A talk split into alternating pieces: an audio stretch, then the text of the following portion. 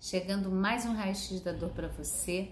E hoje a gente vai falar sobre o que nunca fazer com memórias da infância.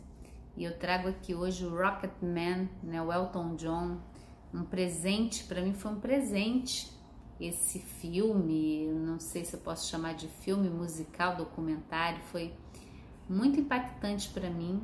E a gente olhar para a dor a partir da perspectiva da arte também, né?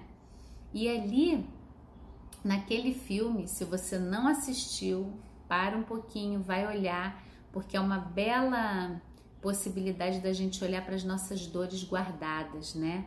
É, eu vejo, principalmente quando a gente tem dores sem uma causa específica, um trauma ali. Ah, eu tive um acidente, eu bati aquela região e as, as novas doenças, né? Como síndrome do pânico, é, crises de ansiedade, insônia crônica, fibromialgia. Para mim, todas essas patologias elas são um pedido de ajuda do nosso corpo que não tem nada é, nada de ser mais grave, né? É uma forma que o corpo está encontrando de expressar dores que foram muito caladas. E é muito natural na nossa cultura, né? Um olhar para a criança muito eu não sei, é, é, é, delicado falar, por isso que eu usei, eu vou falar um pouquinho do filme hoje, porque você vê ali aquela criança querendo afeto, querendo um abraço e qualquer expressão afetiva sendo negada para ele.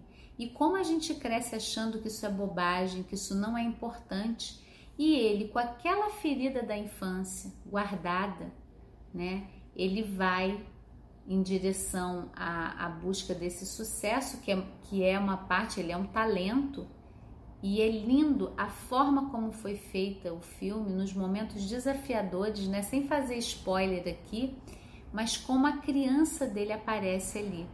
E tem um momento que eu quero citar aqui do filme, mas que não compromete, mas que para mim se aplica a nós, né? Quando a gente quer guardar as nossas memórias da infância, as dores que a gente viveu e a gente quer só contar o cor-de-rosa e a gente não dá lugar para aquela criança ferida, o nosso corpo vem manifestar essa dor. Não tem como, porque ela tá ali. Então tem um momento, né? Um momento no filme que ele fala como que eu posso me tornar uma pessoa famosa, é um jeito que ele usou de dizer falando com um, um cantor famoso que ele estava conversando. E o cantor fala para ele assim: "Olha, para você se tornar quem você quer, você precisa se esquecer de quem você é". E essa frase para mim ela foi de um grande impacto no filme, porque é bem isso que acontece, né? Então, é uma criança que às vezes é muito tímida que precisa de espaço, ela se força a ser muito extrovertida porque aquilo vai ter mais aceitação. E aí ela está negando aquela parte dela. E, e é muito interessante porque tudo que ele precisou fazer ao longo da jornada dele, que você pode ver lá no filme, foi ser quem ele era. Olhar para aquela criança que habitava dentro dele, que teve as suas dores muito caladas e, e, é muito lindo. Né? Esse momento eu não vou contar do filme, não vou deixar para você ver que é o encontro dele com a criança dele. É muito lindo. E eu digo que não adianta a gente querer olhar a dor só da perspectiva física e dizer não, o que está doendo é meu corpo, é o meu joelho que tem um problema. Existe uma conexão ali. E muitas dores, né? Dores generalizadas, dores, como eu falo assim, é, é, síndrome do pânico, essas coisas que tiram o nosso chão, elas estão muito ligadas a memórias que a gente não pôde olhar. Claro que você para isso precisa de um ambiente seguro, precisa de acolhimento, né? Então é bem importante você também escolher os seus lugares de cuidado, aonde você pode ser verdadeiramente cuidada, mas é muito importante é, não negligenciar essas memórias, né? Essas memórias da infância, elas fazem parte de nós. Não dá para esquecer quem se foi. Você pode integrar isso em você e através dessa dor colher dádivas e dons. Mas negar isso, botar debaixo do tapete e achar que está tudo resolvido, que é passado, não vai resolver.